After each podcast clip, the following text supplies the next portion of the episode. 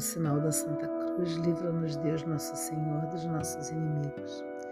Em nome do Pai, do Filho e do Espírito Santo. Amém. Durante esse percurso, nós também temos algo que é muito, muito importante né? dentro dessa cultura de aguardar, independente da denominação, de aguardar aquele que vem.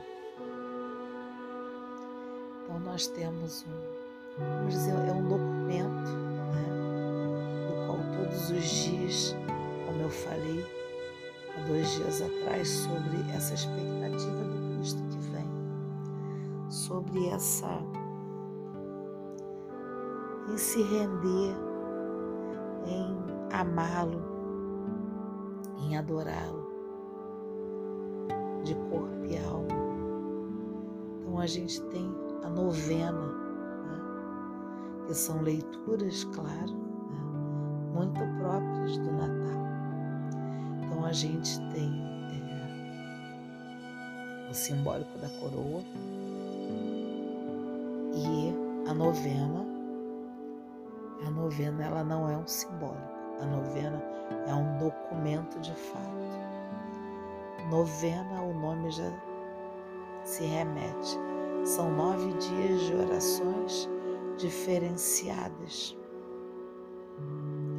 Então, aqui eu vou fazer apenas um resumo do que é, nós vemos nesses nove dias, mas eu vou fazer com vocês esses nove dias.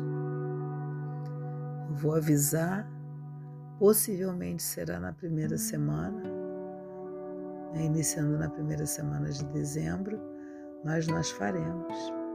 Porque se vamos nos preparar para Ele que vem, a gente vai se preparar desde o momento que Gabriel, que é o mensageiro da comunhão entre Deus e os homens, ele traz justamente essa palavra que está em Lucas, no capítulo 1, dos versículos 26 a 38.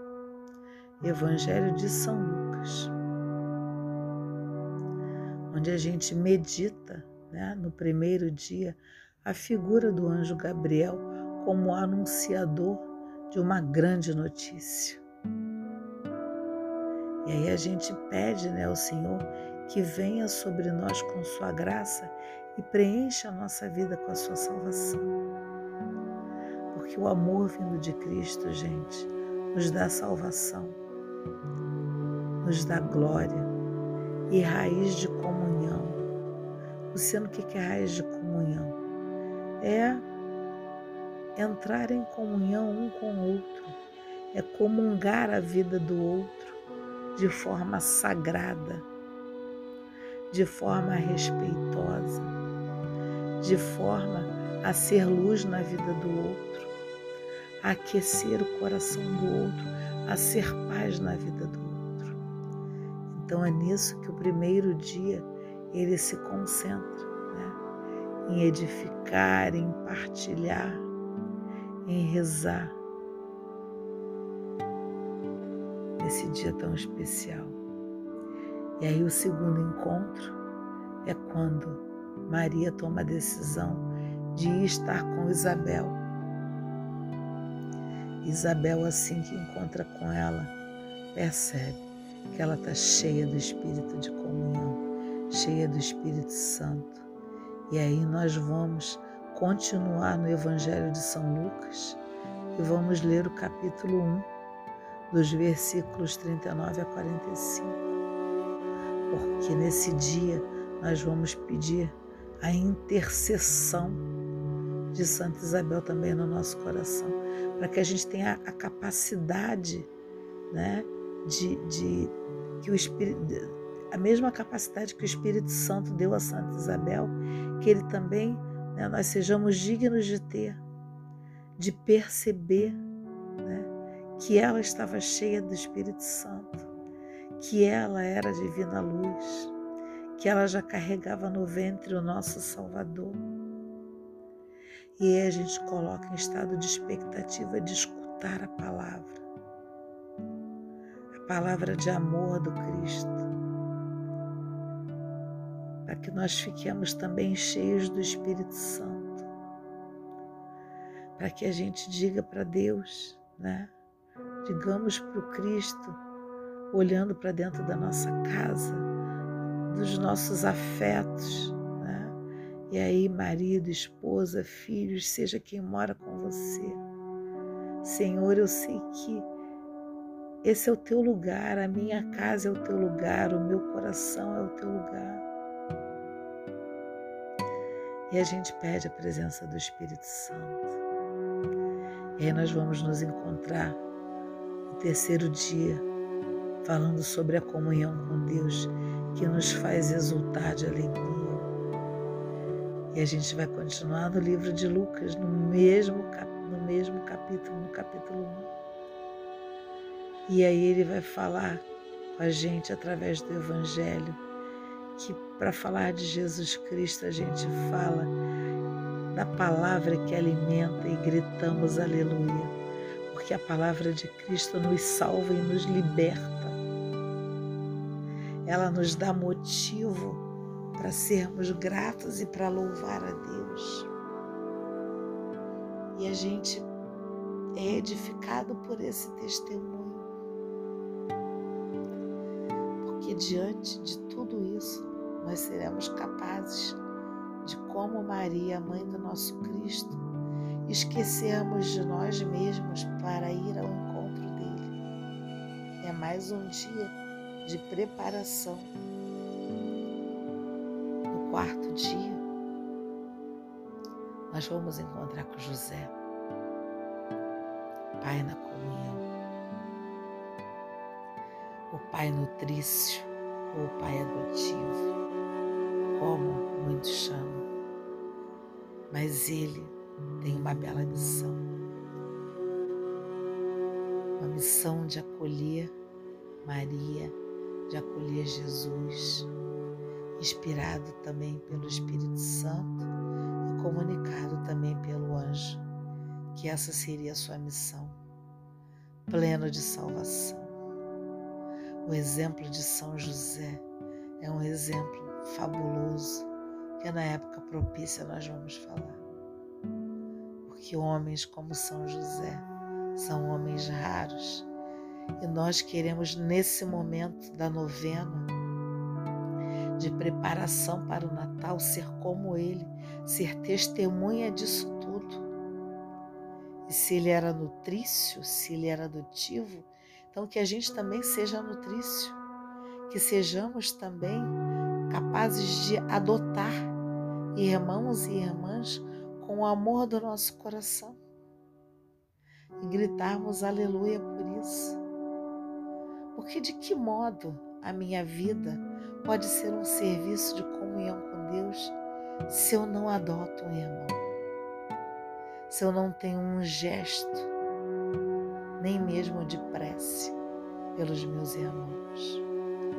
E aí nós avançamos para o nosso quinto encontro, onde nós falaremos que os pastores vivem em comunhão com o menino Jesus, eles veem a estrela de Belém.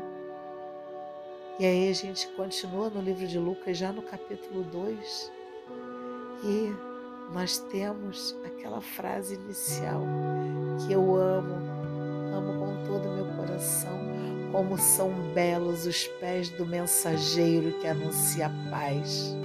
Como são belos os pés do mensageiro que anuncia o Senhor. Meu coração exulta de alegria porque já estamos no quinto dia, então os pastores são homens simples, o nosso Cristo é um homem simples. E quanto mais simples nós formos, nós temos a graça de viver essa experiência de comunhão com Cristo, porque Ele está nas coisas simples. E aí eu me pergunto que atitude a gente deve ter para que nós e os outros possamos viver essa Deus com essa simplicidade, sem essa balbúrdia de, de presente, essa, é, é, é, essa preparação que também é muito bacana, mas não é a mais importante. E aí avançamos para o sexto encontro do rumo da comunhão com o Cristo. E aí a gente né, tem o nascimento do nosso Cristo. E aí a gente, ao olhar para Ele, olha fixo na luz divina que Ele é, porque Ele é o nosso guia. E nesse momento nós vamos ler o capítulo 2 de Mateus e vamos gritar: Aleluia, aleluia, minha alma abrirei Cristo é meu Rei, porque ele, tendo nascido em Belém da Judéia, no tempo do rei Herodes, ele passou por poucas e boas. E a gente continua partilhando essa palavra de uma forma fabulosa, porque nós vamos trazer aí os Reis Magos nesse dia. Já no sétimo encontro, muito próximo de terminar, a gente entra, entra em comunhão com a luz do Cristo e aí nós vamos continuar lendo Mateus no capítulo 2, dizendo que quando a gente está unido, unido de verdade, a palavra de Cristo é uma verdadeira luz. Ele ama a família. Então, que cada um cuide da sua família, trate de juntar a sua família, porque quando a família está unida, tudo se faz dentro da proposta da fé e da esperança. E a família toda unida diz sim. Eu quero que a minha família seja a luz de Deus que um dia brilhou em mim. E eu peço ao Senhor que a minha família seja o reflexo da luz dele através dos nossos gestos, das nossas palavras. E caminhamos para o oitavo encontro, que será a comunhão de toda a criação. E aí nós vamos ler uma palavra importantíssima, que ela pode ser pequena em quantidade, mas de uma grandiosidade que está em Isaías no capítulo 1. Por quê? Porque nós vamos fazer o quê? Vamos estar sobre o cuidado da casa em comum, da comunhão universal o que significa dizer que todo o universo é uma linguagem do amor de Deus. No oitavo dia a gente tem que ter essa certeza que não importa quem fala inglês, francês, japonês, não importa. O que importa é que Deus é universal. Ele é onipresente, onisciente, onipotente. Ele está escondido dentro do nosso coração nós devemos ser gratos. E vamos entrar no nono dia, no final, onde ele vai dizer para gente: não tenham medo, a alegria do Natal e da comunhão comigo é a tua força. E nós vamos voltar em Lucas no capítulo 2 e vamos dizer para ele: o meu coração deseja te encontrar, Senhor, como uma terra seca que anseia pela chuva. Eu também tenho sede de ti porque ao teu lado é o meu lugar. Você é o Verbo que se fez carne. Você é o modelo de santidade, é a natureza divina, é a comunhão conosco, é aquele que nos liberta dos nossos pecados. Me liberta, Senhor, do nosso medo, me liberta do meu medo, liberta a minha família desse medo.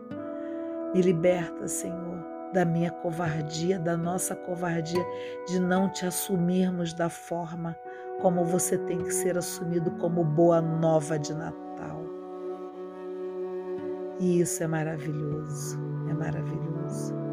Onde poderemos cantar numa ceia que seja simples, mas que seja completamente despida das coisas que não são do seu agrado mas que sejam realmente todas elas, para além do anúncio de uma boa nova, mas que sejam glorificadas, comungadas, numa paz justa e necessária, de uma graça espiritual e temporal que vai nos abraçar naquela noite, na noite em que tu nasceste, Senhor. Eu muito te agradeço Amém. E agradeço a todos vocês. Amém.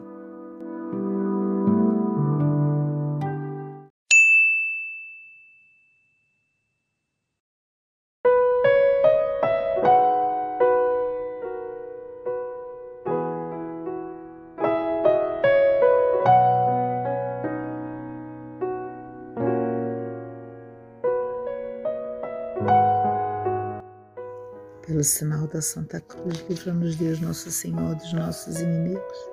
Em nome do Pai, do Filho e do Espírito Santo. Amém. Abri, Senhor, os meus lábios e minha boca anunciará o vosso louvor. Jesus, manso e humilde de coração, fazei o nosso coração semelhante ao vosso. Queremos ter, Senhor, um coração manso e humilde e vou acolher uma palavra para proferir uma oração lançar mão da palavra de Mateus, capítulo 11, onde o Senhor diz: Vinde a mim, vós todos que estáis oprimidos de trabalhos e sobrecarregados, e eu vos aliviarei.